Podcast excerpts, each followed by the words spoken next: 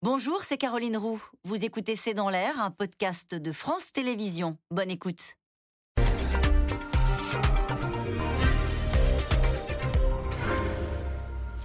Bonsoir à toutes et à tous. Nous attendons vos questions SMS, Internet et réseaux sociaux pour alimenter notre discussion. 1h45 de discours et une première ministre qui a donc défendu sa méthode et son cap. Elisabeth Borne était attendue au tournant pour ce discours de politique générale face à une assemblée sans majorité absolue. Elle a donc décliné ses priorités dans le désordre, le travail, l'égalité des chances, l'écologie, la souveraineté, le pouvoir d'achat. Au chapitre des annonces, elle a confirmé sa volonté de demander donc aux Français de travailler un peu plus plus longtemps et a annoncé la nationalisation d'EDF. Une chef de gouvernement qui a pris soin quand même de citer les présidents de groupes, de groupes, sauf ceux du Rassemblement national et de la France insoumise, une façon de tendre la main pour construire des compromis qu'elle a à plusieurs reprises appelés de ses voeux. La techno, Elisabeth Borne a un peu fendu l'armure, évoquant son histoire et ce que la pupille de la nation doit à la République. Alors, euh, quelles sont les annonces? Qu'a-t-on appris de sa feuille de route, des réformes, de sa personnalité? Euh, a-t-elle réussi cette épreuve de vérité? Borne, le cap et la méthode, c'est le titre de cette émission. Avec nous pour en parler ce soir, euh, Dominique Régnier, vous êtes directeur général de la Fondapol, la Fondation pour l'innovation politique. Je rappelle cette étude réalisée avec la Fondapol qui s'intitule 2022, le risque populiste en France. Nathalie Saint-Cric est avec nous ce soir. Vous êtes éditorialiste politique à France Télévisions. Mathieu Plane, vous êtes économiste, directeur adjoint au département analyse et prévision de l'OFCE. Et je cite cette étude publiée mi-juin, la croissance à l'épreuve des chocs perspectives pour l'économie française en 2022. Et puis Jérôme Jaffré est notre invité ce soir. Vous êtes politologue, chercheur associé au CEVIPOF. Bonsoir à tous les quatre. Bonsoir. Merci de participer à ce C'est dans l'air en direct. J'allais dire comme tout le monde. Peut-être pas comme tout le monde, mais en tout cas, c'était euh, la mission aujourd'hui. Vous avez suivi dans le détail le discours de politique générale d'Elisabeth Borne. Est-ce que c'est un discours réussi à vos yeux, Dominique Régnier? Une, une, impression. Euh pour partie subjective, moi j'ai trouvé que oui, le, discours était réussi.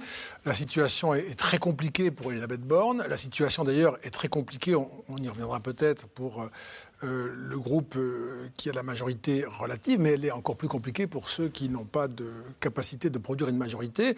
Donc dans cet espace très étroit, elle était attendue annonçait des grandes difficultés à, tenir tête euh, aux parlementaires. Euh, ça n'a pas été le cas. Elle a, elle a été chahutée. Hein elle a été chahutée, mais elle n'a pas dévié de son propos. Elle a délivré un propos très euh, riche, très, avec beaucoup d'éléments extrêmement importants, sur beaucoup de sujets. Tous les grands sujets ont été abordés. Il y avait une orientation qui peut-être pouvait être relevée. Beaucoup de de considérations peut-être plus, euh, plus étonnantes et sans doute bienvenues par rapport à la situation euh, pour euh, les frontières, la police, l'armée, la souveraineté. La sécurité. La sécurité. Le travail, non seulement comme fonction de création de richesse, mais aussi comme valeur, valeur d'émancipation. Message à droite, vous voulez dire oui, et puis aussi une espèce de, de, propos de fond, si vous voulez, sur la signification euh, substantielle de, ces, de ces mots qui sont souvent utilisés euh, dans une sorte de, je dirais, de sens unique. Le travail produit de la richesse, mais ça n'est pas que ça. Donc elle a abordé tous ces éléments-là. C'est la même chose pour l'école, mais ça c'est un peu plus courant. Et moi j'ai trouvé qu'elle était quand même extrêmement résistante.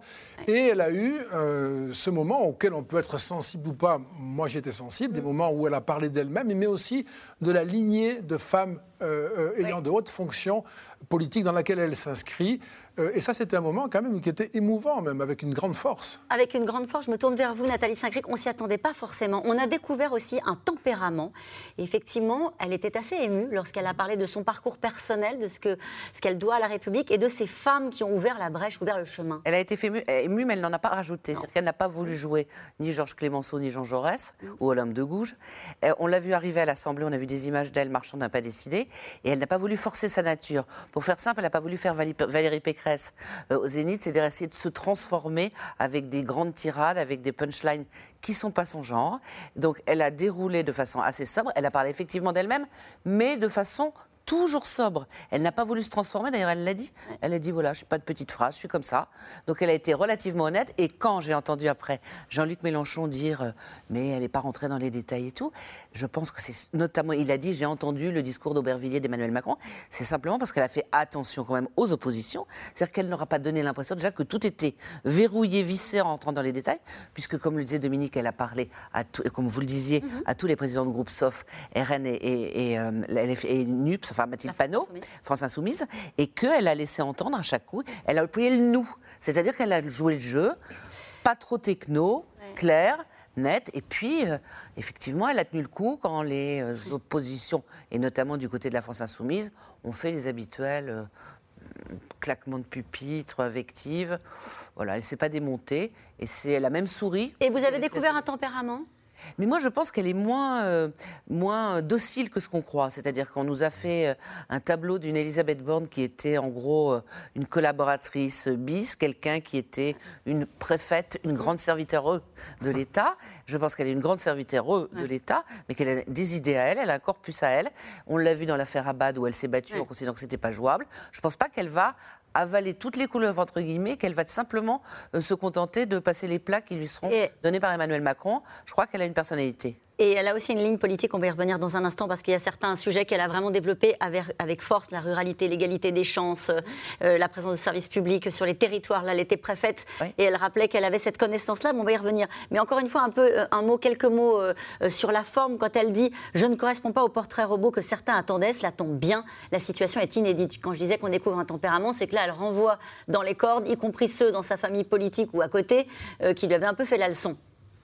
Mon sentiment, euh, et je rejoins là ce que viennent de dire mes amis, euh, elle a gagné ses galons politiques dans cette déclaration politique générale. Voilà. Et, c'est évidemment extrêmement important, puisqu'elle a été tout à fait contestée euh, au moment de sa nomination et évidemment après ces élections législatives où on peut dire qu'elle n'avait pas brillé durant la campagne. Là, elle, a marqué un peu, me semble-t-il, par ce discours euh, assez ferme et, qui avait au fond un double sens profond qui, au-delà de son comportement personnel qui vient d'être décrit, premièrement, un gouvernement minoritaire, c'est un gouvernement normal. Il, n'est pas différent d'un autre gouvernement. Il présente sa feuille de route, il la décline, il trouvera les appuis nécessaires à l'Assemblée, mais à partir de nos projets, de ce que nous proposons, et éventuellement on pourra amender, mais c'est à partir de nos projets que les choses se font. Et elle a euh, très prudemment et à maintes reprises cité le président de la République comme le référent essentiel. Or, c'est la bataille fondamentale qui se déroule politique actuellement entre l'Élysée et l'Assemblée nationale pour savoir où est le pouvoir en France. Et la bataille que doit mener, euh, que doit mener Madame Borne, bien entendu, c'est de dire qu'il reste à l'exécutif le pouvoir. Président, Premier ministre, gouvernement. C'est ce qu'elle a redit aujourd'hui à vos yeux. Voilà. Et deuxième élément que j'ai trouvé, c'est qu'elle s'installait dans le rôle de chef de la majorité que jusqu'à présent, elle n'occupait mmh. guère. Euh, d'abord, elle a passé son temps, et vous l'aurez euh, tous noté qui écoutez le discours, et nos téléspectateurs, je pense, éventuellement y auront été attentifs, elle a passé son temps à dire ensemble. Hmm. Ensemble. Or, ensemble, c'est le nom euh, de la formation qui se présentait aux élections législatives comme macroniste. Donc, ça veut dire que c'est d'abord à ma majorité qu'elle parlait, pour en devenir le chef. C'est ça le sens de son propos. et donc, à partir de là, on peut discuter avec les oppositions qui sont prêtes à nous écouter, mais c'est sur cette base-là, et le discours de ce point de vue m'a paru très clair. Mathieu Plane, sur le plan économique, est-ce qu'il y a une, une singularité, des choses qui vous ont surprise. On va revenir dans le détail, parce qu'il y a eu des mmh, annonces hein, sur, euh, mmh. je le disais, la nationalisation d'EDF, etc. Mais une, approche générale de, son discours en termes économiques alors l'approche générale, euh, moi j'ai trouvé justement assez solide hein, et assez claire en fait euh, sur la, feuille de route. globalement, avec finalement assez peu de surprises, mais en allant quand même au bout, en déroulant le raisonnement et euh, ce qui avait été déjà mis sur la table dans, la campagne présidentielle, avec la question des retraites mm. qui reste quand même en suspens, hein, qui va quand même faire euh, pas mal débat, mais elle a quand même parlé de ça en disant qu'il faudrait travailler certainement plus longtemps et progressivement augmenter notre durée d'activité, euh, ce qui laisse beaucoup d'hypothèses. Hein, et bien sûr, après, elle a reparlé des questions de pouvoir d'achat, de services publics assez peu de questions budgétaires, mais elle en a un peu parlé aussi en disant qu'il fallait quand même être un peu prudent là-dessus. Elle a quand même envoyé un petit signal euh, de, ce côté-là. Mais est-ce que c'était un discours libéral? Est-ce que c'était un discours 100% macroniste? Est-ce que vous avez vu une touche Elisabeth Borne dans les caps qu'elle a donnés lorsqu'elle a notamment parlé beaucoup du travail? Euh, qu'est-ce que, ou est-ce que c'est calqué sur euh, ce qu'a dit Emmanuel Macron pendant la campagne tout ça, Moi, je trouve qu'il y a quand même une fidélité au discours euh, d'Emmanuel Macron, hein, quand même. Ce qui est normal. Ce qui est normal. Et après, je trouve qu'elle a effectivement en tout cas dans cette façon de présenter les choses, a été assez claire et elle a plutôt quand même accentué le côté social, j'ai trouvé, hein, notamment sur le besoin de protection. Elle a parlé aussi d'industrialisation, de souveraineté, enfin des choses qui sont aussi un peu nouvelles. Elle a beaucoup moins parlé des questions effectivement budgétaires ou retraite ou celles qui fâchent, et y compris sur la question du RSA, elle a dit c'est l'émancipation par le travail, hein, c'est mm. pas la question de la contrainte. C'était la question que je voulais vous poser. Est-ce que c'était un discours On sait que c'est une femme de gauche dans son parcours personnel. Est-ce que c'était un discours de droite, un discours de gauche? Il paraît que ce clivage ne veut plus rien dire, mais mm. à l'Assemblée, ça joue quand même. Si, ce clivage veut dire quelque chose, mais euh, il y avait bien à travers les, propositions qui, étaient faites, les pistes qui étaient dessinées, euh, une, orientation. Moi, j'ai trouvé que ça restait quand même dans l'effort macroniste euh, d'occuper une position centrale et de ne pas oublier, ni sur sa gauche, ni sur sa droite, des thématiques qui sont jugées non négociables. D'ailleurs, c'est même le mot qu'elle a employé sur certaines de ces thématiques, parmi lesquelles, par exemple, la sécurité, euh, y compris en zone rurale. Enfin, elle a beaucoup détaillé cet aspect-là. Ça vous surprend, visiblement? Ça m'a surpris parce que je, trouve que c'est de, de, de, bonne politique, parce que ce sont des sujets qui préoccupent beaucoup de nos compatriotes. Mais elle a vraiment insisté là-dessus. Euh, et. Euh, euh, il me semble que euh, ça correspond à, à, ce que le pays aujourd'hui éprouve comme inquiétude, la possibilité de préserver notre modèle social. D'ailleurs, c'est à ce titre-là aussi qu'elle a défendu euh, la discussion sur la réforme des retraites. C'est à ce titre-là d'ailleurs aussi qu'elle a évoqué un aspect budgétaire qui m'a frappé, qui était 2027, retrouver un déficit autour de 3% du PIB. C'est quand même une, une promesse très difficile à tenir. Donc ça veut dire qu'il y aura, sans augmenter les impôts. Ça veut dire qu'il y aura des, mesures d'économie à prendre. Et donc, elle était euh, quand même. Voilà, sur des. Je trouve que toutes les positions ont été occupées à un moment ou à un autre de façon centrale.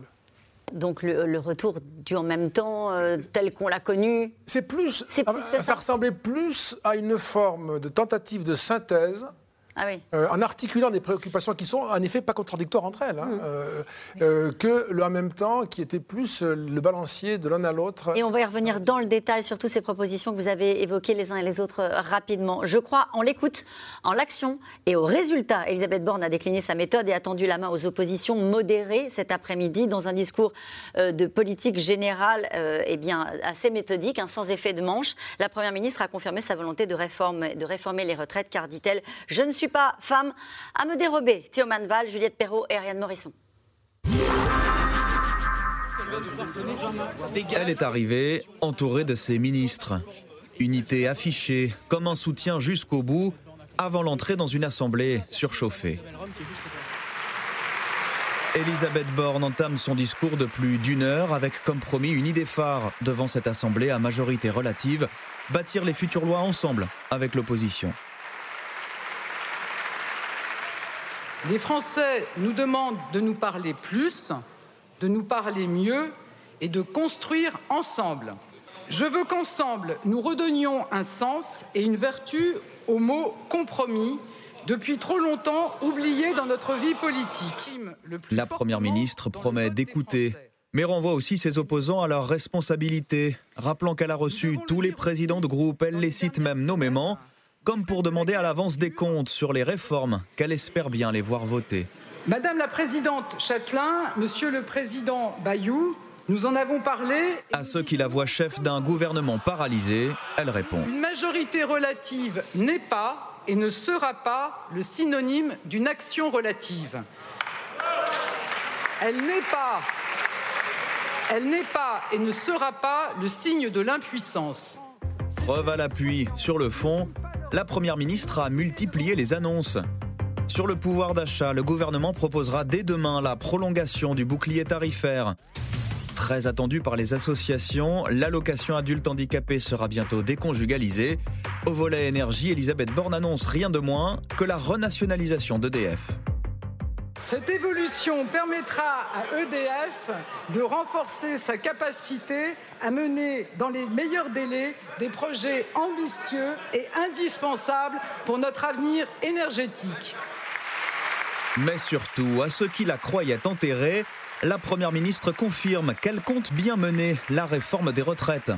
Oui, nous devrons travailler progressivement un peu plus longtemps. Notre pays a besoin d'une réforme de son système de retraite.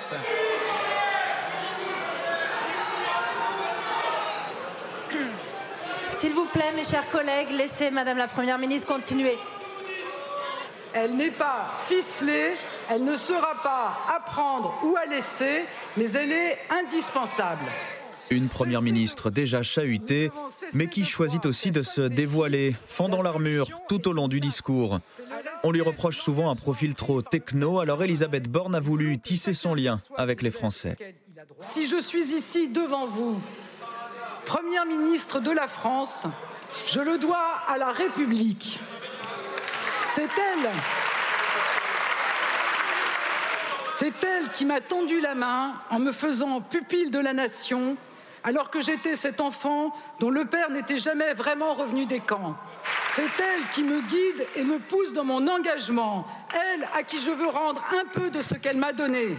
Sans surprise, Elisabeth Borne n'a pas demandé leur confiance aux députés, comme sept autres premiers ministres avant elle ont fait valoir ses conseillers. Ce soir, elle s'adressera plus directement aux Français à 20h au journal télévisé. Euh, cette question, comment notre Première ministre compte-t-elle redonner du sens au mot compromis? Alors c'est vrai que c'était très présent naturellement. Ce soir, nous avons choisi de titrer Le cap et la méthode. La méthode, c'est trouver des compromis. Euh, qu'est-ce qu'on a appris sur sa méthode et sur la façon dont elle espère travailler avec les oppositions, ce qui va être l'enjeu de ces prochains mois? Alors d'abord, elle a reprécisé que le compromis, c'était quelque chose qu'on avait trop longtemps oublié en France et que c'était la base même d'un régime dit euh, démocratique. Ensuite, elle a précisé que le compromis, c'était pas de faire n'importe quoi et de prendre les mesures des autres en n'ayant aucune colonne vertébrale. C'est-à-dire, c'est ce que disait Jérôme tout à l'heure, c'est j'ai des propositions, je peux les amender, je peux écouter certaines des vôtres, mais en aucun cas je vais me mettre à faire n'importe quoi. Et elle a insisté sur le fait qu'entre compromis et compromission, il y avait quand même une différence. Parce que, si vous voulez, quand on a entendu dans la dite période de négociation où il était éventuellement question d'avoir une coalition, on a entendu un certain nombre de représentants, euh, que ce soit de la NUPS, que ce soit de LR, dire euh, on n'est pas des roues de secours, on n'est pas des collabos, on n'est pas ceci, on n'est pas ça. Non, elle a simplement expliqué qu'en gros, on essaie de se mettre d'accord, mais comme on le fait dans une famille, comme on le fait partout, quand les gens ne sont pas d'accord. Donc une espèce de, naturel et de bon sens qui devrait revenir à l'Assemblée. Donc c'était assez, assez clair. Si je vous écoute, ça ne veut pas dire que je fais n'importe quoi. Ça ne veut pas dire que je suis malléable, que je suis plastique.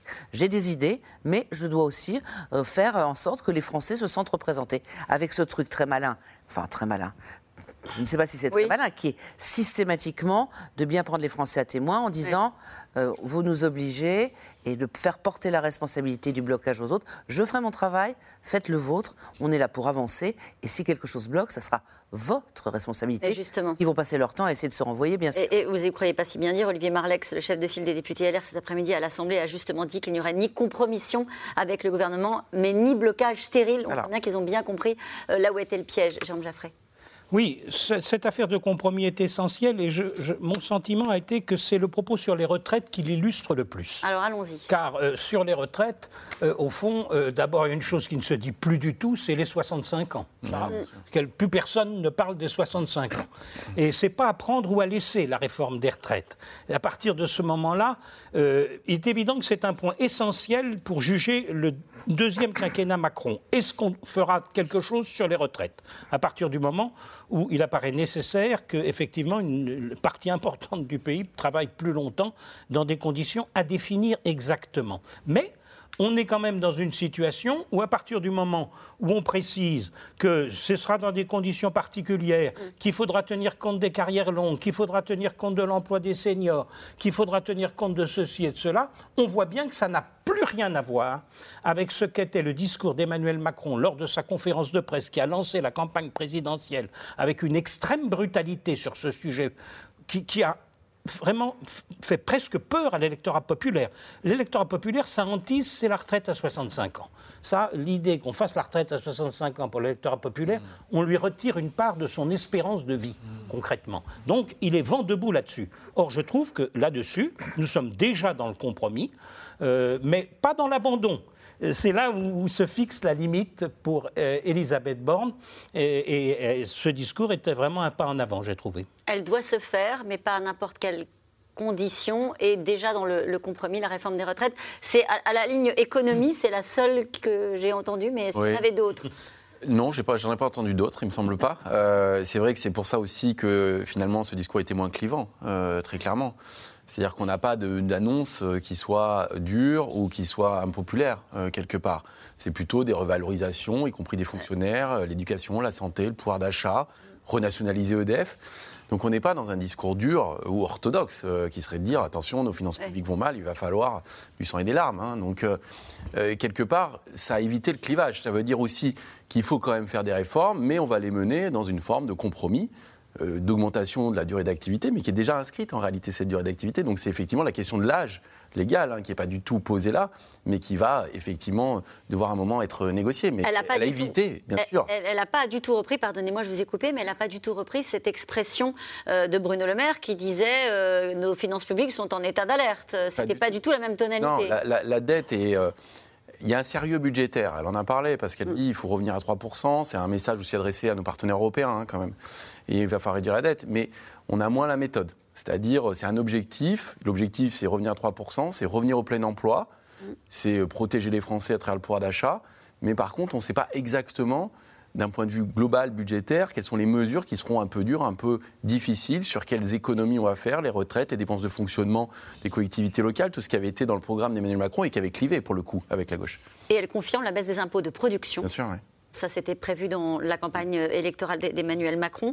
Euh, un mot sur la nationalisation d'EDF avec vous, Mathieu Plane bah, Ça, c'est un peu la grosse surprise. Hein, euh, de... enfin, en tout cas, je trouve que c'est quand même quelque chose d'important, hein, renationaliser EDF. Alors, il faut savoir que EDF est est détenu à 84% hein, par l'État, donc c'est reprendre 16%.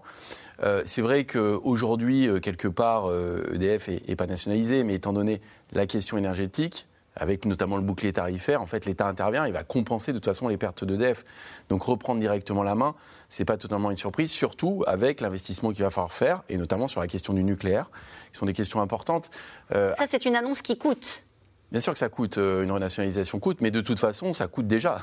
Dire, ça coûte parce que l'État compense de toute façon, en étant actionnaire à 84%, si EDF fait des pertes, il va devoir euh, recapitaliser EDF. Donc euh, autant renationaliser. Et le message peut-être est aussi adressé notamment à, la gauche en disant on vous protège, il y a la question de l'énergie qui est quand même un élément essentiel, et on reprend un peu de notre souveraineté. Et c'était une proposition portée par la gauche. Hein. Exactement, Mélenchon au sel, et c'était une piste très sérieuse. D'ailleurs, elle les a regardées. Oui, oui absolument. Sans, que ça produise un effet bœuf, mais elle les a regardés au moment où elle en, elle en parlait. Mais c'était une façon de, de leur non pas de leur tendre la main parce que cette expression a été usée et on en a abusé dans les quelques jours, mais de montrer en gros qu'il n'y avait pas une doctrine euh, rigide et qu'on était complètement buté sur euh, toutes les solutions. Mhm. Un mot sur l'écologie. Euh, en regardant la nomination du gouvernement, certains observateurs, comme on dit, disaient ah bah ça veut dire qu'il n'y a pas de, d'homme ou femme forte à l'écologie. Ça sous-entend qu'il y a on, met ça sous le tapis et que la priorité désormais c'est le pouvoir d'achat. Sur ce sujet-là, alors je ne sais pas si ce sont ses convictions à elle, mais elle y a passé énormément de temps en disant clairement qu'elle était prête à prendre des décisions radicales. Ce sont les mots qu'elle a utilisés. Euh, quelle est votre lecture de ce qu'elle a dit sur, euh, euh, sur l'écologie dans ce, discours de politique générale? Alors, je crois savoir que, d'après ce que dit la presse, c'est une conviction chez elle réelle. Et elle a, elle a, délivré une doctrine de l'écologie. Hein. Mm. et qui est une doctrine tout de même euh, qui trouve sa place dans un discours qui cherche, y compris à réduire la dette, c'est-à-dire euh, une, écologie de progrès, une, écologie qui crée de l'emploi, une écologie de l'innovation, c'est ce qu'elle a dit. Hein. Donc toute cette, cette, conception de l'écologie, c'est une conception de l'écologie qui décarbone. Euh, le monde et, la production de richesses ou les usages, mais qui crée, qui crée de, la, de la croissance. et, c'est là que je dirais c'est une écologie soutenable, si je puis dire. c'est pas la décroissance, hein, c'est ça. Elle l'a dit clairement. Elle a dit clairement, ça n'est pas la décroissance. Donc là, elle s'est décalée de, ce discours de régression. et c'est aussi, du coup, un discours d'ambition, un discours qui peut être enthousiasmant, qui peut entraîner une partie du, du pays, des entrepreneurs, les chercheurs, etc., qui répond à une dynamique euh, positive. Euh, c'est en ce cadre-là qu'elle s'est inscrite. tout ce qu'elle a dit sur euh, non seulement la nationalisation d'EDF, mais aussi qui est, une dépense, mais qui est une dépense d'investissement, parce que ce sont des ressources qui vont profiter aux générations futures. C'est pas tout à fait la même chose que l'échec mmh. inflation. mais il y a aussi la défense tout à fait articulée du nucléaire comme énergie écologique mm. qu'elle a, a développée, ce qui est une position chez elle qui n'était pas acquise, euh, qui n'était pas, je crois, même antérieure, euh, euh, antérieurement défendue par elle. Hein. Donc là, il y a quand même un élément très important. Et sur l'écologie, elle dit la France sera, pardonnez-moi, elle dit la France sera la première grande nation écologique à sortir des énergies fossiles. Vous parlez d'ambition, c'en est une. Absolument. Jean Jaffré. Dans le sens de ce que vient de dire Dominique Régnier, l'importance du nucléaire, c'est une porte fermée aux écologistes politiques au groupe écologiste de l'Assemblée nationale, pour qui c'est le chiffon rouge absolu, il est totalement antinucléaire, et donc c'est politiquement extrêmement important. C'est-à-dire que pour réussir la décarbonation de l'économie et de, la fin des énergies fossiles, le nucléaire a un rôle essentiel à jouer. Elle l'a rappelé, elle a insisté. Si on renationalise EDF, c'est pour pouvoir financer les euh, nouveaux réacteurs EPR, les six nouveaux réacteurs EPR qui doivent être construits, c'est ça qu'il y a derrière. C'est-à-dire que ce sont des mesures extrêmement coûteuses au départ, sur 10-15 ans, pour pouvoir ensuite en bénéficier, comme le dit Dominique, pour les générations futures. Mais on voit bien que c'est chiffon rouge pour les écologistes et évidemment tourné vers Julien Bayou, ça ne manquait pas d'humour au moment de son discours. Mais qu'elle a cité. Oui, elle l'a cité, c'était d'autant plus plaisant. Euh, oui, juste, Nathalie, effectivement, pas le côté amiche, euh, c'est-à-dire euh, la critique d'Emmanuel Macron des écologistes, mais quand même la référence à la sobriété. Ce qui est comme un chemin sur lequel tout le monde est en train d'arriver, notamment depuis la crise en Ukraine. C'est-à-dire qu'on va pas arrêter de vivre, on ne va pas être décroissant, mais il va falloir sur un certain nombre de choses faire attention. Donc, comme elle est assez pragmatique en général dans son approche des choses, elle a dit on ne va pas, c'est pas la décroissance, il faut les emplois, mais aussi, on va faire attention, parce qu'autrement, on va tous faire attention. réparer, recycler, oui, ça, ce sont des choses qui, je pense, sont de bon sens. Et que, la, et que la, collectivité, que les Français peuvent comprendre largement, et qui commencent à faire d'ailleurs. Et en s'appuyant sur la méthode, en disant, bah, s'appuyer aussi sur ce qu'il fait dans les villes, dire on va prendre du terrain et on va faire remonter, parce qu'il y a des choses et des innovations qui se font dans les villes et qui peuvent être adaptées. Une dernière information, ensuite je vous donne la parole, Mathieu Plane.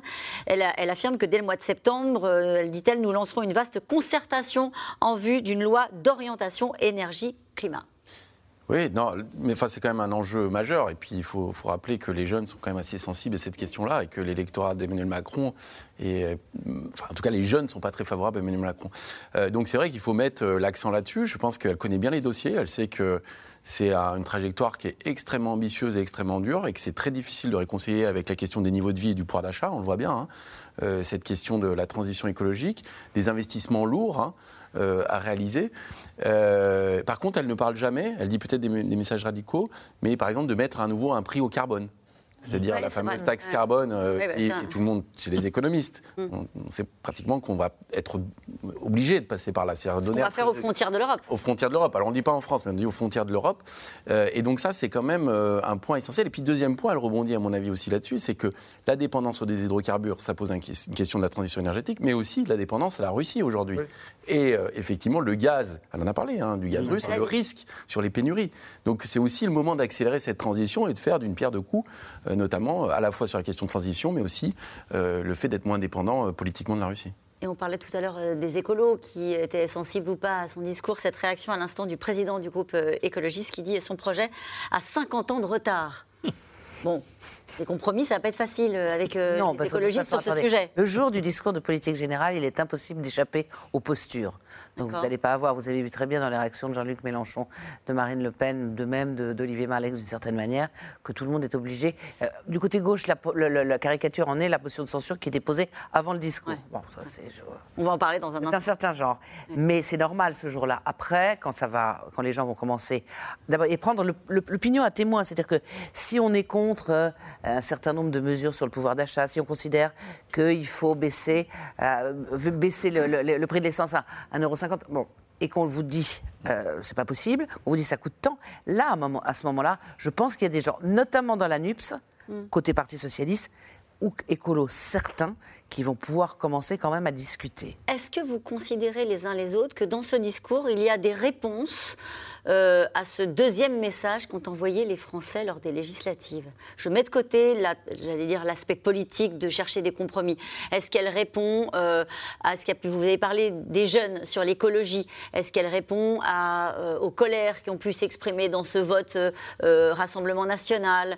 Je, je parlais des territoires tout à l'heure, de ce sentiment d'abandon. Est-ce que vous y avez vu un message? Il y, a, quand même des phrases. Alors, ça, vaut ce que vaut une phrase prononcée dans ce contexte-là, parce que bon, il faut d'abord qu'elle soit entendue, je veux dire, au sens où on l'écoute, et puis que ça, ça, fasse sens. Mais malgré tout, euh, elle a fait toute une. Si je reprends ce registre-là, elle a fait toute une série de, toute une série de propos, euh, y compris sur l'identité.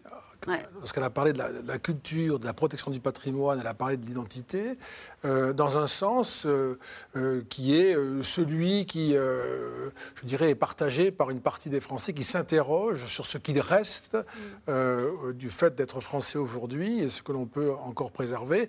Donc, d'aller sur ce terrain-là, c'est indiscutablement une conséquence, je dirais, des 89 députés qu'elle avait sur sa droite à l'Assemblée. Jean Jaffré oui, elle a employé l'expression de démocratie malade au début de son discours. C'est quelque chose qui va assez loin et qu'ensuite elle a assez peu développé, mais elle a renvoyé, elle a confirmé l'existence de la commission transpartisane chargée de réfléchir sur notre vie démocratique et nos institutions qui verrait le jour à l'automne. Alors évidemment, dès lors que vous créez ce type de commission, vous n'allez pas dire dans le discours de politique générale les conclusions qui devront être celles de cette commission. Mais c'est un des enjeux absolument fondamentaux. Elle a évoqué l'abstention, elle a évoqué évidemment les problèmes de la jeunesse qui s'est abstenue dans des conditions énormément aux élections législatives.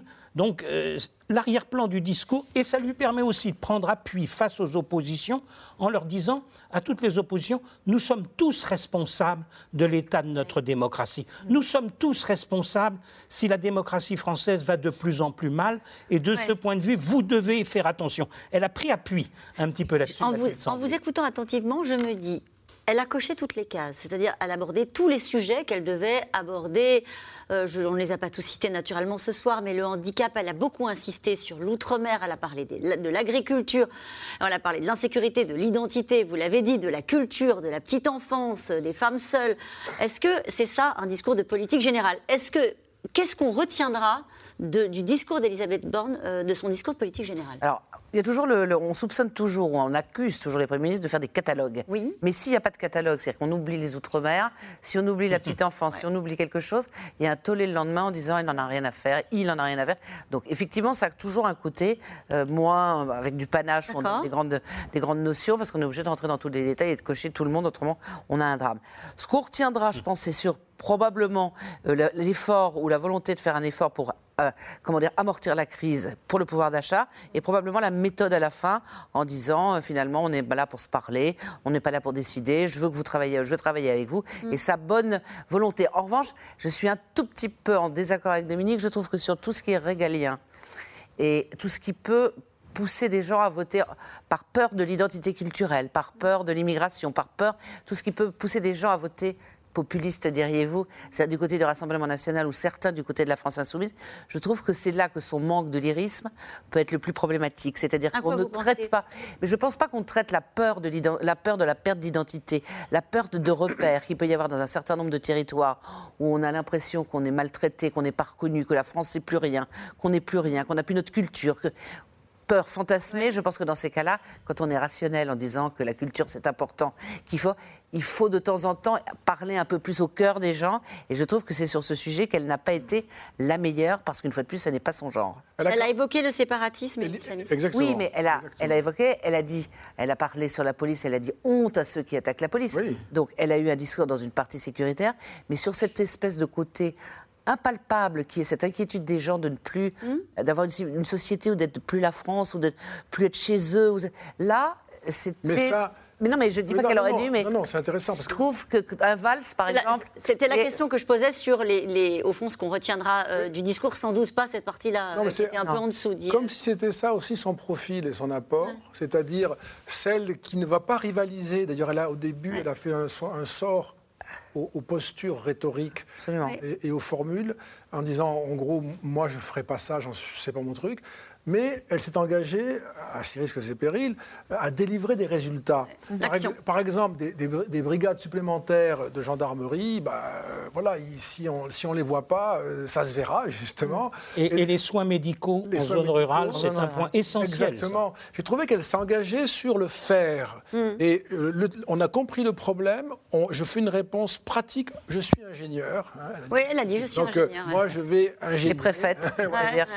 Donc, et ça, je pense que c'est la limite du discours populiste, c'est qu'il n'y a pas comment vous faites pour que ce soit une réalité. Et c'est un pari qui peut être un pari gagnant. Et c'est aussi une réponse au malaise démocratique que de montrer, si ça marchait, hein, des gouvernants, le contexte est très compliqué, hein, mais si, de montrer que des gouvernants sont capables de délivrer des services qui précisément sont attendus euh, pour des raisons assez largement non idéologiques, mais avec l'idée que c'est ce que doit faire une puissance publique, me protéger, m'aider, euh, aider mes enfants, euh, développer le pays, des, demandes qui sont non négociables, ou alors on a le sentiment que tout s'est effondré. Elle veut démontrer que la politique peut encore quelque chose. Absolument. Allez, le désordre et l'instabilité ne sont pas des options, a mis en garde Elisabeth Borne, qui a ciblé dans son discours la France insoumise. Honte à ceux, vous le disiez à l'instant, Nathalie Saint-Cric, honte à ceux euh, qui attaquent nos policiers et nos gendarmes. La NUPES qui a décidé de déposer donc une motion de censure et se pose dans un bras de fer, clairement, euh, au Parlement avec le gouvernement. Aubry Perrault, Léa Demirjian et Stéphane Lopez.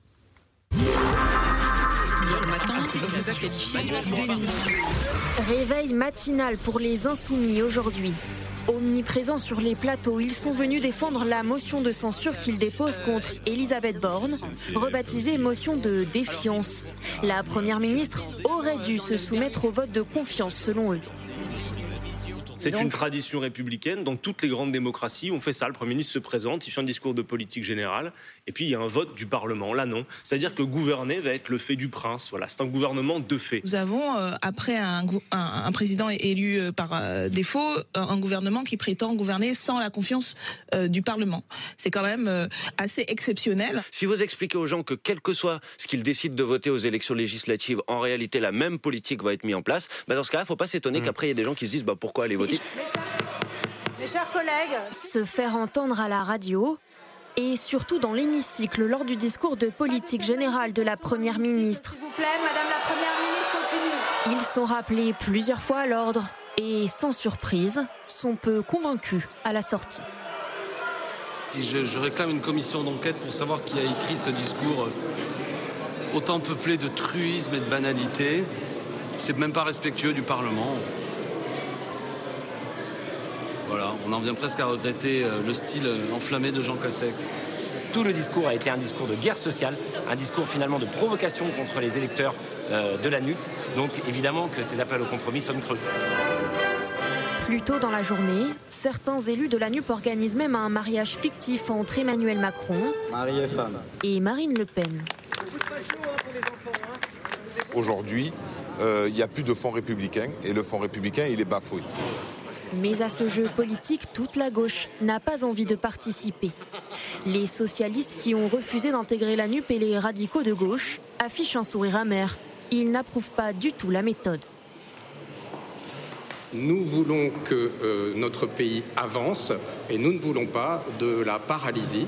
Donc euh, voilà, nous, sommes aujourd'hui dans, dans, une démarche constructive et nous ne voulons pas euh, tomber euh, dans ce piège finalement de la stratégie, euh, pardonnez-moi l'expression, de bordélisation de la France insoumise. Simple opposition, répond la NUP. Avec 150 députés désormais, dont un qui préside la commission des finances, ils comptent bien imposer leur tempo et leurs idées. Hier, l'intergroupe a dévoilé sa proposition de loi sur le pouvoir d'achat. Les macronistes ne veulent pas bloquer le pays. Ils pourront, lors des discussions qui s'engageront à l'Assemblée nationale, euh, voter et euh, faire en sorte que nos propositions puissent s'appliquer dans le pays. Nous allons maintenant les développer. Eux ont voulu faire respirer les profits. Nous voulons faire respirer les Français. C'est le sens de la proposition de loi que nous vous présentons aujourd'hui. Alors, bloque qui? Hier, le chef des Insoumis avait donné le ton. Encore amer de sa défaite, Jean-Luc Mélenchon annonce la suite des événements selon lui. De nouvelles élections. Bienvenue à tous. Si LR ne fait pas de majorité parlementaire pour verrouiller le Parlement, eh bien, il y aura une dissolution. Et s'il y a une dissolution, nous affronterons la situation avec un objectif simple et clair, le même que le jour où nous allons déposer la motion de censure, les virer tous autant qu'ils sont. Pour remobiliser ses troupes et ses électeurs, Jean-Luc Mélenchon appelle d'ores et déjà à une grande marche contre la vie chère en septembre pour donner le coup d'envoi de la rentrée.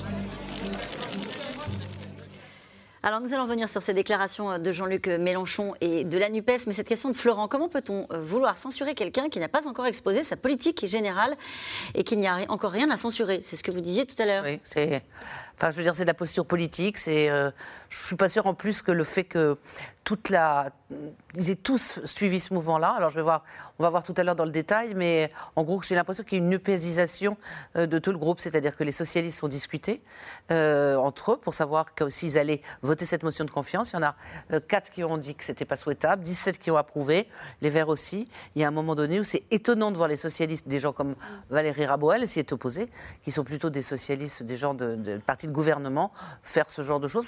Je pense que même les Français, ils n'ont pas tout regardé, ils sont contents. Mm. Mais l'idée qu'on dépose avant quelque chose, avant d'écouter, c'est quand même, je veux dire, c'est quelque chose qui, qui, est absolument enfin, affolant. Euh, je pense que les Français ne comprennent pas, sauf ceux qui sont systématiquement contre. Et les réactions ont été assez violentes. Hein. Marine Le Pen ici, qui, disait cet après-midi, le pouvoir n'agit plus, il titube, considérant que, en fait, elle était encore un peu là par hasard, euh, euh, Elisabeth Borne. Juste sur ce que disait Nathalie il y a quelque chose de très important qui commence à avoir lieu, qui peut-être euh, se poursuivra, peut-être pas, on, va le voir, mais c'est l'engloutissement d'anciens partis de gouvernement, comme en particulier le Parti socialiste, et il me semble une partie quand même euh, de ce qui était la mouvance Europe Écologie des Verts, qui arrivait à se combiner dans des majorités. On l'a vu quand même il n'y a pas si longtemps que ça, même si le temps passe vite. Euh, et là, avec cette, cette journée d'aujourd'hui et cette, ce cadre NUP, on a l'impression qu'ils sortent de la politique euh, modérée de gouvernement. Et j'imagine, je ne sais pas ce que c'est, mais j'imagine quelle est la réaction des électeurs de gauche qui souhaitent une gauche euh, réformistes euh, qui euh, ne bloquent pas le pays, défendent des réformes de gauche. Qu'est-ce qui incarne ça aujourd'hui C'est une sorte de deuil supplémentaire après la défaite électorale. Il n'y a même plus de relève apparemment pour reprendre le, flambeau du socialisme de gouvernement qui avait été quand même réorganisé par François Mitterrand. Et Boris Vallaud dit, Madame la Première ministre, nous ne vous rejoindrons pas pour mettre en place un programme aux projets libéraux. Donc euh, c'est ce que vous dites à l'instant. Visiblement, ils marchent tous dans le même sens. J'imagine pourquoi déposer cette motion de censure avant même qu'Elisabeth Borne ne prononce son discours? J'imagine, je suppose, je veux me mettre dans la place de ceux qui le font. Euh, l'idée principale, c'est qu'aucun dialogue n'est possible et que votre appel au compromis, à l'avance, nous la rejetons. Cet, cet, appel. Nous rejetons cet appel avant même qu'il ait eu lieu pour qu'il n'y ait pas de confusion. C'est l'opposition absolue. Hein. il y a eu le présidentialisme absolu, il y a l'opposition absolue, puisque nous sommes maintenant dans une majorité relative. Il faut donner, et puis évidemment, la bataille de qui est le plus opposant est quelque chose de fondamental hein, pour la France insoumise. Alors effectivement, comme viennent de le souligner Nathalie Saint-Cric et Dominique Régnier, euh, l'objectif aussi est de ficeler les socialistes et les écologistes dans la France insoumise, de les empêcher d'exister de façon autonome et d'empêcher tout jeu. Parce que si vous votez une motion de censure et les socialistes et les écologistes signent cette motion de censure et vont la voter, si vous, si vous faites une motion de censure dès le début, il n'y a donc aucun compromis possible ensuite avec le gouvernement, puisque mm. vous avez marqué dès le départ votre opposition absolue. Alors, dernier mot sur Jean-Luc Mélenchon lui-même, alors euh, qui, est assez impressionnant, je dois dire, parce que maintenant, il en est annoncé un quatrième tour d'élection. Alors, je ne vois pas ce quatrième tour. Si, il dit il y aura un blocage, donc il y aura une dissolution. Mais, alors, il peut toujours l'espérer, mais il n'y a que le président de la République qui peut prononcer la dissolution. Ça, c'est la constitution de la Ve République, avant que Jean-Luc Mélenchon ne euh, fasse une sixième République et ne la modifie. Donc, c'est à que le président de la République qui peut le faire, et on imagine bien que le président de la République alors vous me direz, il y a eu des précédents, mais enfin quand même, le président de la République, en principe, ne dissout qu'au moment qui lui est le plus favorable, et il ne va pas dissoudre au moment où Jean-Luc Mélenchon peut gagner des élections, me semble-t-il. Et puis il y a des calculs très bizarres. Mélenchon explique que la NUP a failli gagner à 1,5% d'avoir une majorité absolue. Alors, je me il se trouve que je connais bien les élections. Je me suis amusé à regarder dans les circonscriptions. Et j'ai imaginé Qu'est-ce qui se passe s'il y a 1,5% de votes en plus pour la NUP dans les circonscriptions où il y avait un duel avec Ensemble, où il y avait un duel avec le Rassemblement national? Il y a 150 députés NUP, 151 en tout. Il faut 289 pour avoir une majorité absolue. J'ai donc donné 1,5% de plus dans chaque circonscription à la NUP. Je n'ai trouvé que 30 élus supplémentaires ça fait 180 élus ou 181. C'est important à ce que vous, nous expliquez. élus de différence par rapport à la majorité absolue. Alors je me demande où Jean-Luc Mélenchon a fait ses calculs. Jérôme Jaffré, c'est important ce que vous nous expliquez à l'instant, chiffre à l'appui, et merci pour vos calculs, parce que c'est vrai que euh, avec cette motion de censure est accompagnée d'un discours en illégitimité euh, d'Elisabeth Borne, euh, de ce gouvernement et, voire même du, président de la République. Est-ce que ça, Nathalie Saint-Cric, ça, ça, ça peut, j'allais dire, ça peut prendre. Mais dans ça un pays, ça a pris Ça a pris. C'est-à-dire qu'on voit Jean-Luc Mélenchon, le deuxième tour n'est même pas passé de la présidentielle où il commence déjà à dire que c'est législatif qui compte. Donc il a un comportement et un discours comme si en gros l'élection d'Emmanuel Macron c'était un épiphénomène un truc qui s'est passé comme ça, dont on se moque. Là où ce sera important, c'est le troisième tour. Là, effectivement, ils, ne réussissent pas à obtenir, à être Premier ministre, à être désigné comme Premier ministre, à être élu Premier ministre, comme il l'avait dit. Donc maintenant, il est encore dans le mouvement d'après. C'est à la dissolution, je me présente. donc il veut toujours être là, et c'est assez malin d'un point de vue politique. Il veut créer les circonstances de pouvoir être le chef, y compris la rue. C'est-à-dire que comme il n'est plus à l'Assemblée, quand il menace de faire la grande marche en septembre, il a dit oui, il annonce c'est à ce moment-là quelque chose qu'il va organiser. Et c'est une stratégie politique qui finalement n'est pas. Alors je, la, je la trouve, je, trouve, je suis étonnée comme Dominique que les socialistes s'y laissent prendre parce que quand il a proposé euh, le lendemain des législatives de, de faire un groupe unique. En gros, de fusionner tous les socialistes, les Verts, évidemment, sous l'autorité de qui? Bah, Bien sûr, de la France Insoumise. Quand même, les socialistes et les Verts ont vu le piège en disant non, non, non. Mais là, ce que dit Boris Vallot, c'est la LFisation de toute la gauche. C'est-à-dire que c'est Jean-Luc Mélenchon qui les, qui les drive. Mais il passe son temps.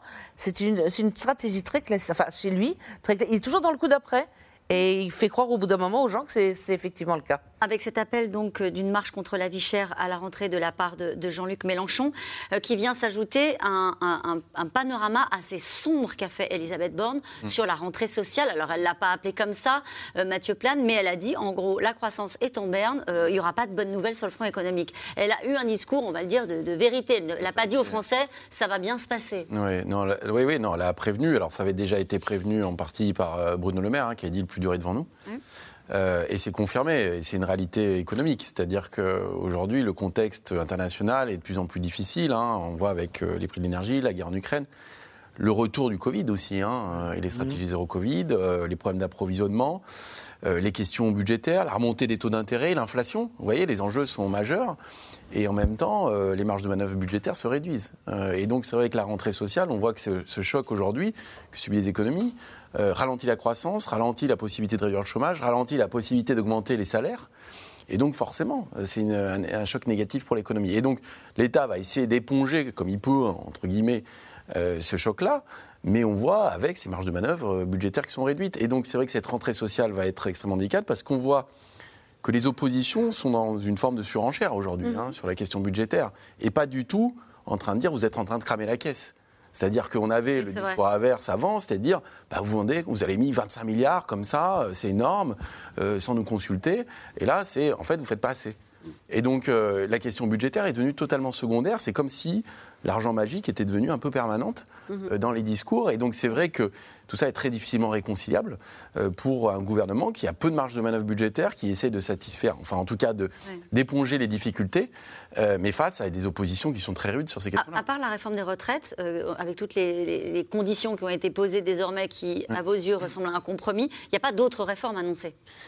Non, il n'y a pas de, de réforme. Euh, enfin, si, il y a des réformes. Il y a des réformes euh, qui sur l'allocation adulte handicapé, par exemple, qui est déconjugalisée. Qu'est-ce que ça veut dire ça? Eh ben, C'est-à-dire qu'avant, euh, elle était calculée en fonction de la structure familiale. C'est-à-dire quelqu'un qui était handicapé ne pouvait pas recevoir seulement d'aide si son conjoint ou conjointe avait des niveaux de revenus élevés.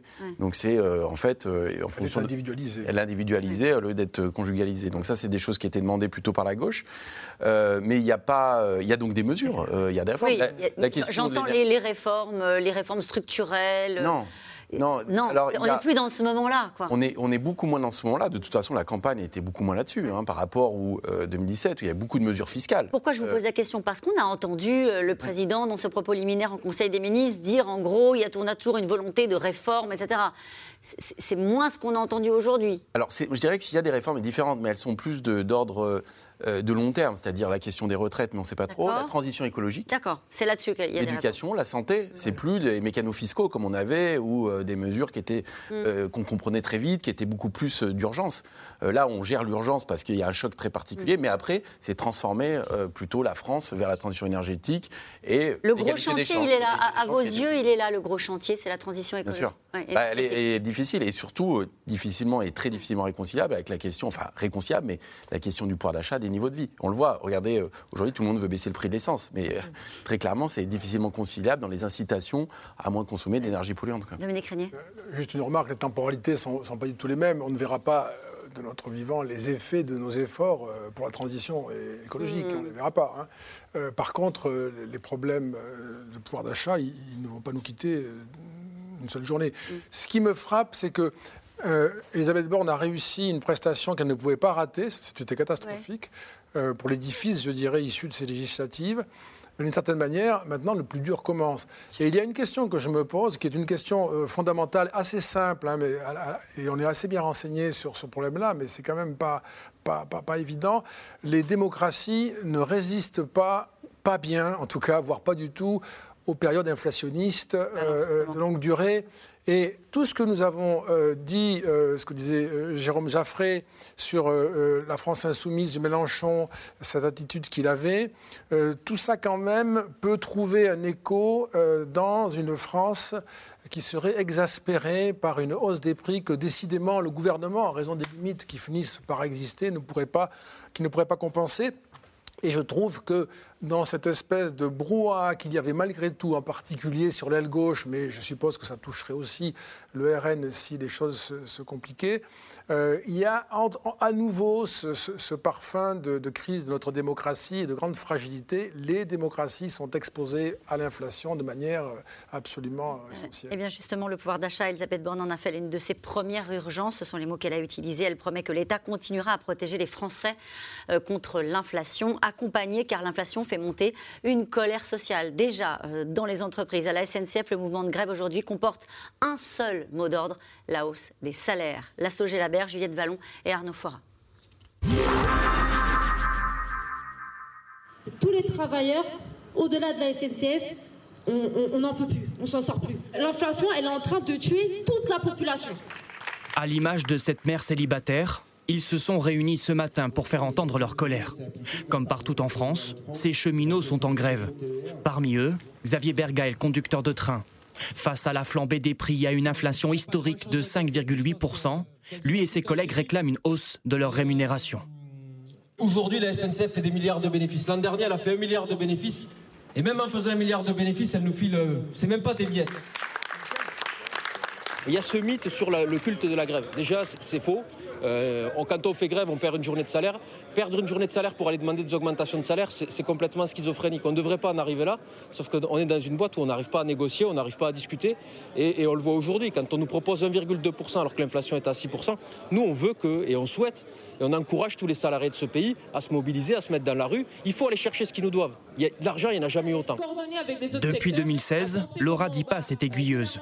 Beaucoup de responsabilités, une cadence de travail infernale, souvent de nuit. La jeune femme estime que ces 1700 euros par mois ne suffisent plus. C'est plus possible dans la situation actuelle. pareil, les, collègues qui travaillent à la maintenance des TGV, c'est pareil, ils, gagnent des salaires de misère par rapport à nos responsabilités, à nos conditions de travail, qui en plus s'empirent de, de, plus en plus parce que la direction, elle fait des économies, elle supprime des postes, etc. et tout ça, ça retombe sur les conditions de travail. En pleine négociation avec la direction, les syndicats préviennent déjà. Sans augmentation calquée sur l'inflation, d'autres grèves pourraient être organisées très bientôt. Mais il y a quelques jours, le patron de la SNCF alertait sur les conséquences d'une hausse générale des salaires augmenter les salaires, c'est une chose, mais il y a aussi un enjeu économique, hein, ça coûte, et il faut faire attention que euh, de la répercussion sur le prix des billets, par exemple. Euh, augmenter les salaires, c'est bien, mais qu'est-ce que ça veut dire en matière de coûts? Pas de quoi rassurer les 28 millions de voyageurs prévus cet été. Ce mouvement social a déjà fortement perturbé le départ pour les grandes vacances. Beaucoup de trains annulés ou retardés ce matin. Malgré un peu d'agacement, certains vacanciers sont plus ou moins compréhensifs.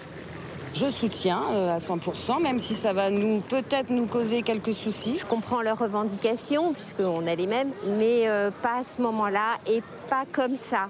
Il faut peut-être interpeller plus, euh, plus en haut. Enfin, nous, on n'a pas moyen de leur faire obtenir quoi que ce soit.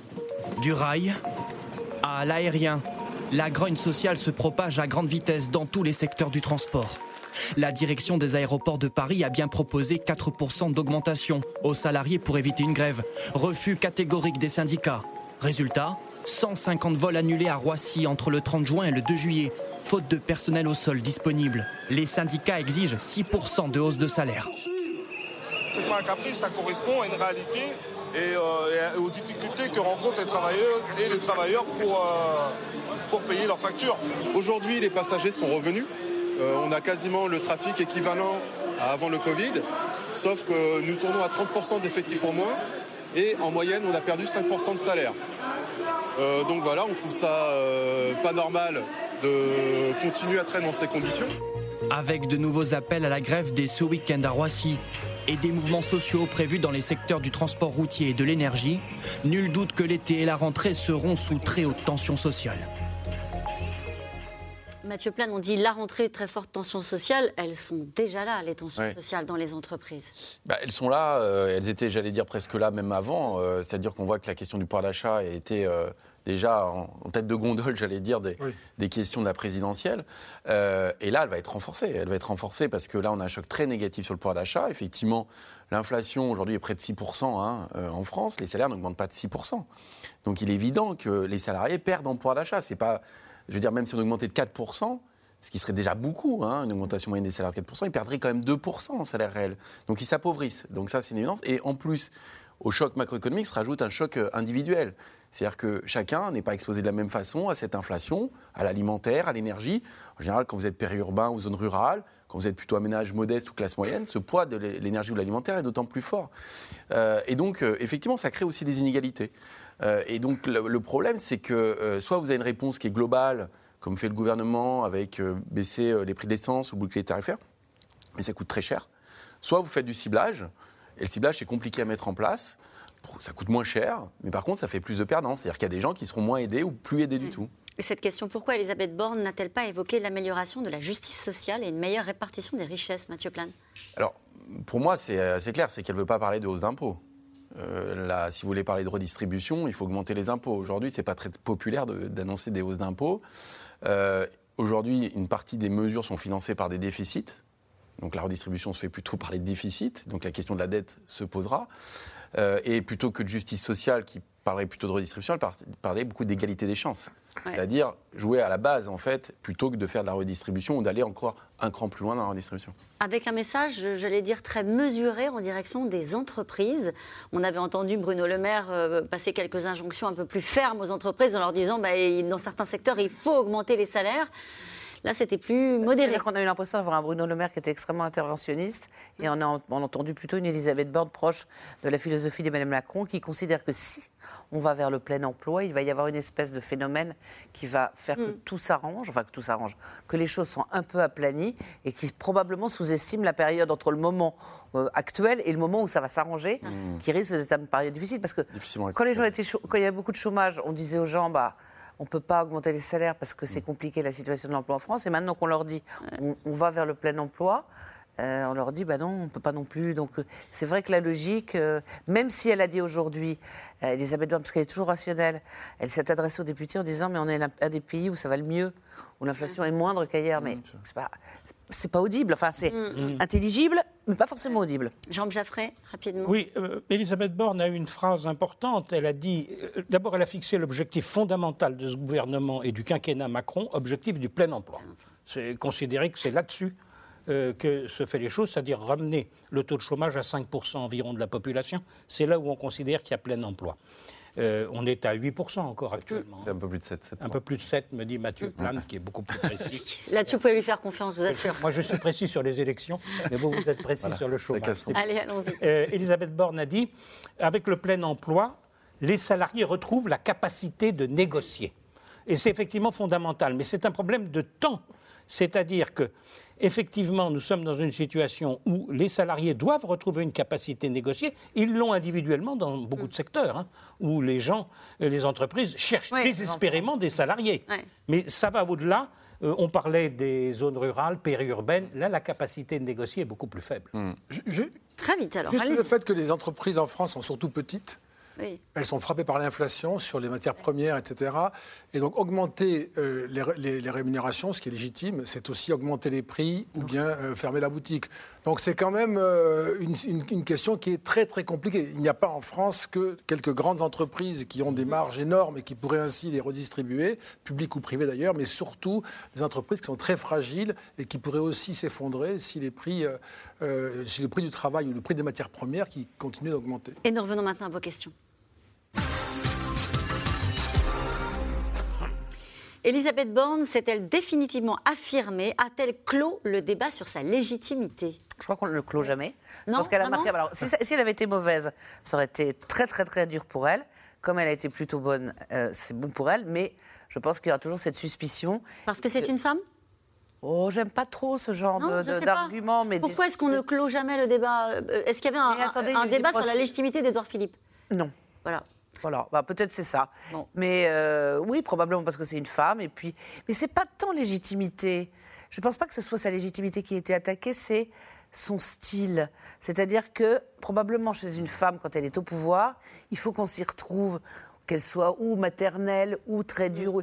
Et on ne sait pas exactement comment elle est. Et est-ce qu'on sait plus ce soir? Bah, Probablement, c'est qu'on n'a pas besoin en fait d'avoir quelqu'un qui vous qui fait des effets de manche. C'est quelqu'un qui est sérieux, qui est ingénieur, qui fait son boulot, qui veut arranger les choses. Puis le reste, on n'est pas là pour partir en week-end avec elle. Enfin, je veux dire, c'est quand même euh, étonnant qu'on ait. Mais je pense que quand c'est une femme, ça traduit un certain nombre d'émotions qui ne sont pas franchement nécessaires. Elisabeth Borne est-elle une nouvelle Angela Merkel à la française? Bon, je pense pas. Non, non? Allez-y, Mathieu Plane. Je dirais pas ça, on compare parce qu'effectivement c'est une femme, mais là, elle n'a pas, enfin je veux dire, elle n'a pas engagé de réforme euh, non plus dure. Euh, c'est pas un discours non plus. Elle n'a pas arrêté le nucléaire. Elle n'a pas arrêté le nucléaire. Euh, donc non, je ne dirais pas, la comparaison est un peu compliquée. Enfance, hôpital, violence envers les femmes, écologie, école, cela, ne fait-il pas trop de priorité alors c'est vrai qu'à chaque fois elle disait que c'était si, mais bien sûr. priorité, mais il y a autant de priorités. C'est là où la question euh, budgétaire devient assez compliqué. C'est que pour le moment, elle a des engagements qui sont plutôt euh, tout à fait louables et acceptables. Et d'ailleurs, euh, c'est pour ça que ça ne va pas cliver. Mais la question après de comment on fait et quelles dépenses on met et comment on finance tout ça va revenir. comment Elisabeth Borne va-t-elle financer les mesures qu'elle annonce quand Bruno Le Maire alerte sur les caisses vides de l'État? Dire, La question va revenir, elle est déjà là, c'est Bruno dans le Val-de-Marne qui la pose. Mais se pose-t-elle vraiment dans l'opinion? Bah, Est-ce que c'est une préoccupation aujourd'hui? ah, moi, je pense, c'était une préoccupation antérieurement à la pandémie parce qu'on n'avait pas entendu quoi qu'il en coûte. Et une vraie préoccupation, ça a disparu parce qu'on a eu le sentiment peut-être que c'était possible. On comprend que ce n'est pas possible aujourd'hui. Ce sera de plus en plus clair que ce n'est pas possible. Et donc ça va redevenir une préoccupation.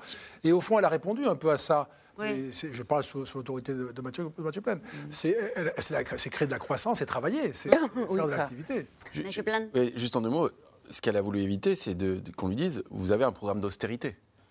Et c'était là-dessus qu'elle a été attaquée, hein, notamment euh, par la NUP. C'est de dire, voilà, euh, préparez-vous à 5 ans de Oui, c'est vrai. L'inconvénient quand même de la déclaration de politique générale telle qu'elle se fait, euh, Nathalie parlait tout à l'heure de catalogue, c'est que ça ne hiérarchise pas toutes ces priorités qu'elle annonce. Mm. Donc, elle a cité 20 ou 25 choses dont, évidemment, au terme du gouvernement Borne, on s'apercevra qu'elle n'a pas pu euh, faire des choses dans les 25 domaines évoqués. C'est là où le lien avec euh, l'opinion publique est difficile à établir. Je crois que les députés de la majorité sont contents ce soir du discours d'Elisabeth Borne et de ce qu'a été Elisabeth Borne. C'était ça l'objectif, c'est ce que vous disiez en début d'émission. Et ça, c'est le lien qu'elle a établi enfin avec sa majorité. Et vous pensez que ce que retiendront les Français, c'est la réforme des retraites? Alors, nos téléspectateurs les plus attentifs et, les, Français qui écouteront, mais beaucoup le sont, et les Français qui écouteront, etc., se disant que sur la réforme des retraites, ils sont moins fermes et moins durs qu'ils ne l'avaient été jusque-là, mais euh, il va falloir continuer à leur faire entendre que ce n'est pas possible à des gens qui ont commencé à travailler très tôt ou qui travaillent dans des secteurs très durs de travailler jusqu'à 65 ans. Et Fabien Roussel, sur la réforme des retraites, dit la ligne, la ligne rouge a été franchie. Donc on voit bien que ça va de toute façon être un sujet euh, dans les semaines et les mois qui viennent. Vous voulez dire un mot? Non, juste une chose, c'est que quand on a entendu le quoi qu'il en coûte, et quand on entend, même si c'est plus compliqué que ça, comme on dit en général, qu'il y a des entreprises qui distribuent des dividendes à leurs actionnaires, je pense qu'intrinsèquement, dans un certain nombre de. dans la pensée des gens, euh, le côté euh, la dette, c'est très grave, on ne peut pas se permettre, ils se disent c'est ce qu'on nous raconte, mais si on voulait vraiment, on pourrait. Oui, il faudra qu'on leur explique. Oui, parce que dire que les entreprises investissent, s'il y a des actionnaires. C'est un problème de culture économique. Il faudra qu'on explique que les dividendes sont souvent redistribués à des Français assez populaires à travers les épargnes pour la retraite. Ça va très bien que les oppositions. Et, beaucoup à l'étranger à travers des fonds de pension. Et dire les entreprises vont partir s'il y a ça. Une question de Marcel dans le Var. LFI votera-t-elle pour un texte favorable au pouvoir d'achat des Français ou sera-t-elle contre tout systématiquement? Exclut, à mon sens, je prends ce risque, exclut que LFI vote un le texte du gouvernement. Et ils ont fait des propositions. Pourquoi? Parce qu'eux disent nous avons notre propre texte, examinez-le, et à partir de là, on pourra discuter si vous prenez nos mesures. Comme par définition, le gouvernement ne prend pas les mesures de LFI, LFI n'acceptera. Il n'y a aucune mesure qu'il pourrait prendre. Non, parce qu'ils n'accepteront pas à ce moment-là de rentrer dans la logique du compromis. C'est pour ça qu'ils ont déposé leur motion de censure avant même le débat. Aucune logique de Vous dites que si le gouvernement disait allez, banco sur euh, le, SMIC à 1500 euros. Ah, euh, non, mais alors là, le gouvernement. Il ne me semble pas qu'Elisabeth Borne a dit ça. Elle ne l'a pas dit, je fais de la politique fiction. Et, si le gouvernement le faisait, alors LFI, effectivement. Serait coincée. Mais sur l'inflation des retraites, sur l'inflation ils vont nous expliquer. Ils ne, voteront aucun texte d'article, je pense. Alors en revanche, LR, les Républicains, par exemple, voteront des tas d'articles. Une question de Jean-Louis. Dans les Yvelines, Elisabeth Borne a-t-elle évoqué la réduction des dépenses de l'État? Elle a plutôt évoqué l'augmentation des dépenses de l'État. Renationaliser EDF, n'est-ce pas demander aux Français de payer ses dettes? Mathieu Plane c'est compliqué parce que renationaliser. 42 milliards de dettes, c'est ça Voilà, il y a 42 milliards. Euh, quelque part, EDF euh, e appartient quand même à 84% à l'État. Donc, euh, c'est pas comme si on reprivatisait une, une entreprise privée. donc, c'est quand même une dette qui appartiendra à l'État et aux Français à travers ça. Maintenant, l'État a la possibilité de lever des capitaux avec un coût de financement qui est relativement faible. Il faut rappeler qu'une bonne partie de, ces dettes, c'est quand même lié à un système européen de régulation des prix qui est très, qui est très irrationnel. Hein. Juste quelle est la justification, d'ailleurs, de la renationalisation d'EDF je pense que d'abord, il y a un message politique, euh, premièrement, et puis deuxièmement, il y a des investissements lourds dans la transition énergétique et dans le nucléaire à venir, et il y a la question de la dette, et donc c'est plus facile, je pense, à gérer, y compris sur les tarifs, la tarification, parce qu'aujourd'hui, elle est imposée à EDF, euh, c'est presque plus simple. Et, et, et j'ajoute, si vous permettez, que les actionnaires minoritaires d'EDF, qui ont des actions EDF, pourraient attaquer l'État mmh. à partir du moment où l'État bloque le prix de vente de l'électricité d'EDF, mmh. il lèse les actionnaires minoritaires, mais si l'État a 100%, si l'État 100%, plus personne n'est lésé, puisque nous le sommes tous. C'est 8 milliards d'euros, hein, je crois, le, manque à gagner. Et du coup, effectivement, ça leur pose un sujet en tant qu'actionnaire. Non, on est affûté sur les chiffres ce soir. Euh, même allié avec LR, le groupe Renaissance pourra-t-il faire passer à l'Assemblée un recul de l'âge de la retraite? Une augmentation de la durée de cotisation, un geste sur la pénibilité, un geste sur les carrières longues. Je pense que ça va être une négociation un peu plus complexe que ce qui a été asséné par Emmanuel Macron. Allez, une dernière question. Le gouvernement est-il déjà sous pression avec les mouvements sociaux qui se multiplient Oui. On sait oui. Allez, merci à vous. Le gouvernement est toujours sous pression. Toujours. Règle de la politique. Merci à vous tous. C'est la fin de cette émission qui sera rediffusée ce soir à 22h30 à peu près. 22, voilà, c'est ça, hein, à peu près 22h30. On se retrouve demain 17h50 nous en direct pour un nouveau C'est dans l'air. Euh, belle soirée sur France 5.